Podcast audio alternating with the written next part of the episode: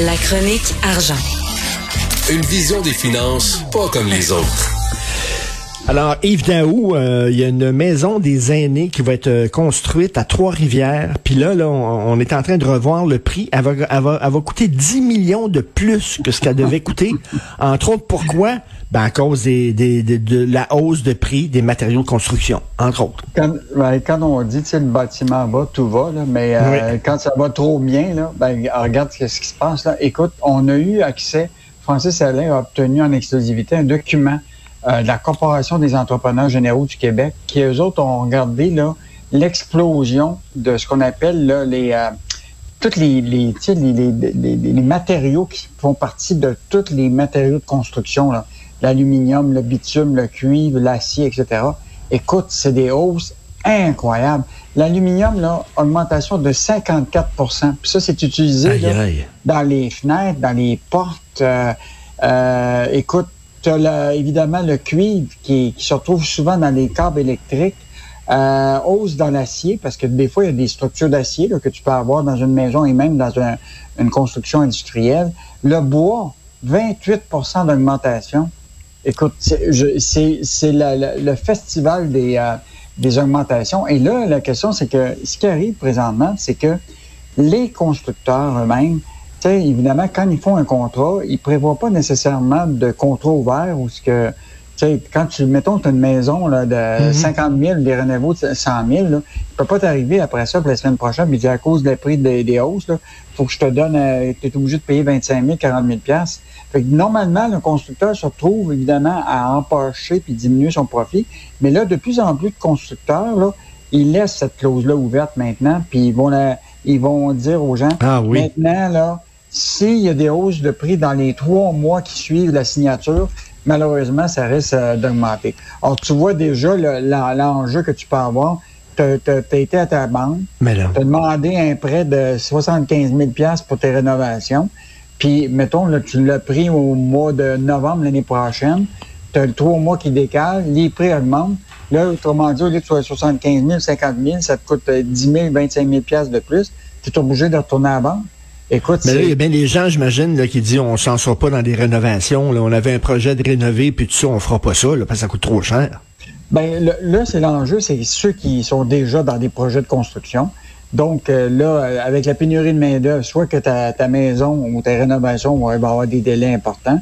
Deuxième affaire, s'il y avait une clause qui était prévue dans le contrat, c'est qu'au bout de trois mois, les, euh, les, il peut y avoir une hausse des. Ben là, ils vont se retrouver avec une facture salée.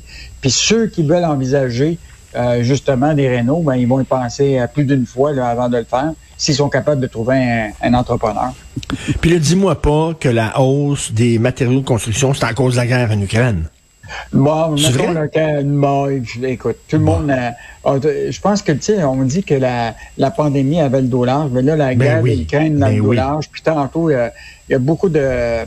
Mais je pense effectivement que le prix des denrées, là, euh, il doit y en avoir certains qui, euh, qui ont décidé de, comme on dit, passer au cash dans ça. Là, euh, parce que, bon, c'est sûr que tu sais, l'aluminium, là, on en produit ici au Québec. Là, euh, mais le hmm. problème, c'est que les prix des denrées, c'est c'est établi, c'est un marché mondial. Ça.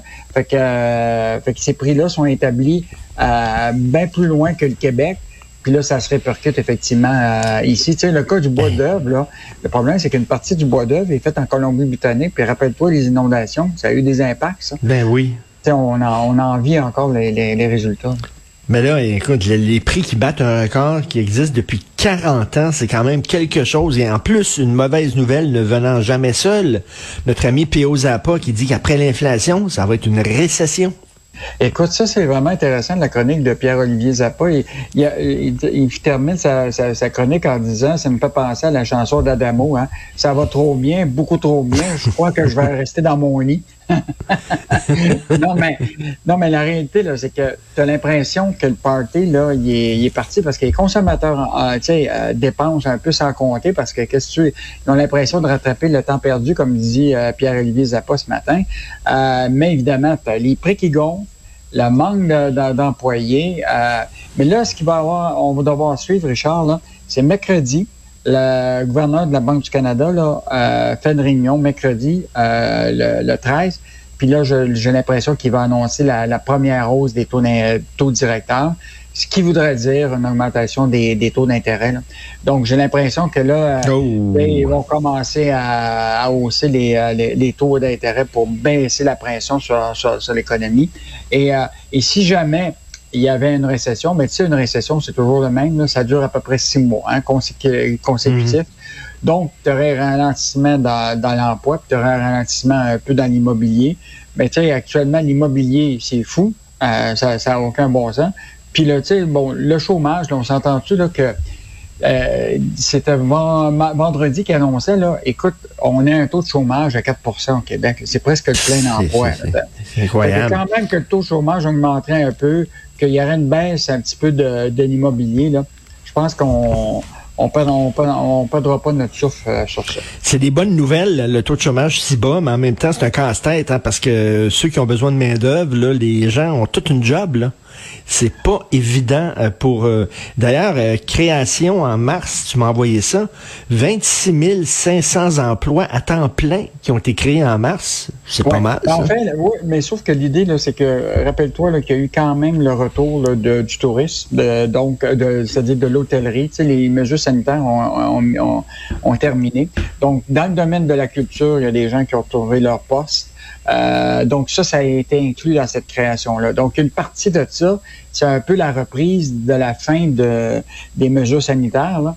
Euh, mais tu sais, j'ai l'impression qu'on est encore dans un mode, tu comprends-tu, où que on n'a pas la totalité de la réalité, là, parce que là, quand euh, toute l'aide va arrêter aux entreprises, que là, on va voir la, réalité. Est-ce que là-dedans, là, il y a du vrai puis du faux? Est-ce qu'il n'y a pas des entreprises qui, qui vont faire faillite parce que finalement, euh, hmm. ils n'ont plus d'employés? on le sait, il y a des, des entreprises actuellement qui refusent des contrats parce qu'ils n'ont pas d'employés. Mais ben, si tu refuses des contrats, ça veut dire pas d'argent de contrat et pas de profit. Mmh. Là. Tu sais, des restaurateurs qui euh, ferment ou ils décident de réduire à quatre jours plutôt que d'être six jours. Euh, écoute, ça va avoir des impacts à un moment là, dans, dans, dans l'économie. Donc, on vit un peu, euh, moi j'ai l'impression, dans une espèce de bulle. Puis, mais ce qui est important, puis c'est la réalité, l'État du Québec, le Canada, l'argent rentre, tu as vu là, de plus en plus les revenus d'impôts, autant des sociétés puis des particuliers, autant à Québec qu'à Ottawa. Là. Mhm. Écoute, ça rentre plein les coffres. Euh, donc, on peut quand même se réjouir que l'économie va bien, que le monde a un job, mhm. mais euh, je pense qu'on est encore dans, dans, un, dans une espèce de bulle. Puis comme disait Pierre-Olivier Zappa, le party va peut-être finir à un moment. Et en terminant, l'affaire Rousseau qui continue de hanter Air Canada. Ah, ça, c'est vraiment incroyable. On, a sorti ça samedi, euh, Richard. Là, on a eu accès aux documents de 17 pages qui étaient envoyés par le commissaire aux langues officielles, Raymond Théberge, qui est envoyé, est obligé d'envoyer ce document-là aux plaignants, parce que tu sais qu'il y a eu 2680 plaintes à l'égard du discours de, de Michael Rousseau à la Chambre de commerce du métropolitain. Et là, le commissaire, ce qu'il dit, c'est que les plaintes étaient fondées. Et les plaintes étaient fondées, c'est qu'il contrevenait à la loi sur les langues officielles en faisant ce discours-là en anglais.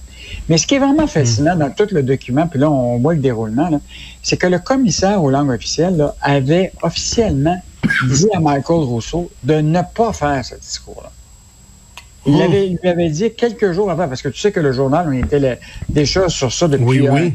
On avait demandé à, à, M. Rousseau, qui était devenu le nouveau PDG, d'avoir une entrevue one-to-one avec lui euh, en français. Et il avait dit, je peux pas, je peux pas, je peux pas. On avait envoyé une question, est-ce qu'il parle français? Et il nous avait répondu, il a un français fonctionnel qu'il améliore continuellement. Parfait. Et là, après ça, on a sorti le fait qu'il donnait un discours uniquement en anglais, parce que c'était indiqué sur le site de la Chambre de commerce du Montréal métropolitain. On avait annoncé ça le vendredi. Et là, imagine-toi, le mercredi, quand il donne son discours, tout est en anglais, mais pourtant, entre les deux, le commissaire Hollande, comme il avait vu l'article dans le journal, avait appelé Air Canada pour lui dire que c'était pas une bonne idée de faire le discours. Et là, ce qu'on comprend, c'est qu'il a, il a, été de l'avant pareil. Et là, ce qu'il dit dans sa défense, c'est que Air Canada aurait informé la Chambre de commerce du Montréal métropolitain que le PDG donnerait seulement un discours en anglais puis euh, la, Chambre de commerce a quand même accepté ça. C'est incroyable, euh, oui. Ça fait que moi, j'ai l'impression que ce cas-là, moi, je pense plus qu'on va revoir à la Chambre de commerce du Montréal métropolitain au cours des prochaines années quelqu'un qui va faire un discours uniquement Mais tu fais bien, tu fais bien de le rappeler. La Chambre de commerce du Montréal métropolitain a quand même accepté ça, qui était, selon moi, totalement inacceptable. Merci Yves. On se reparle demain. À demain. Salut. Au revoir.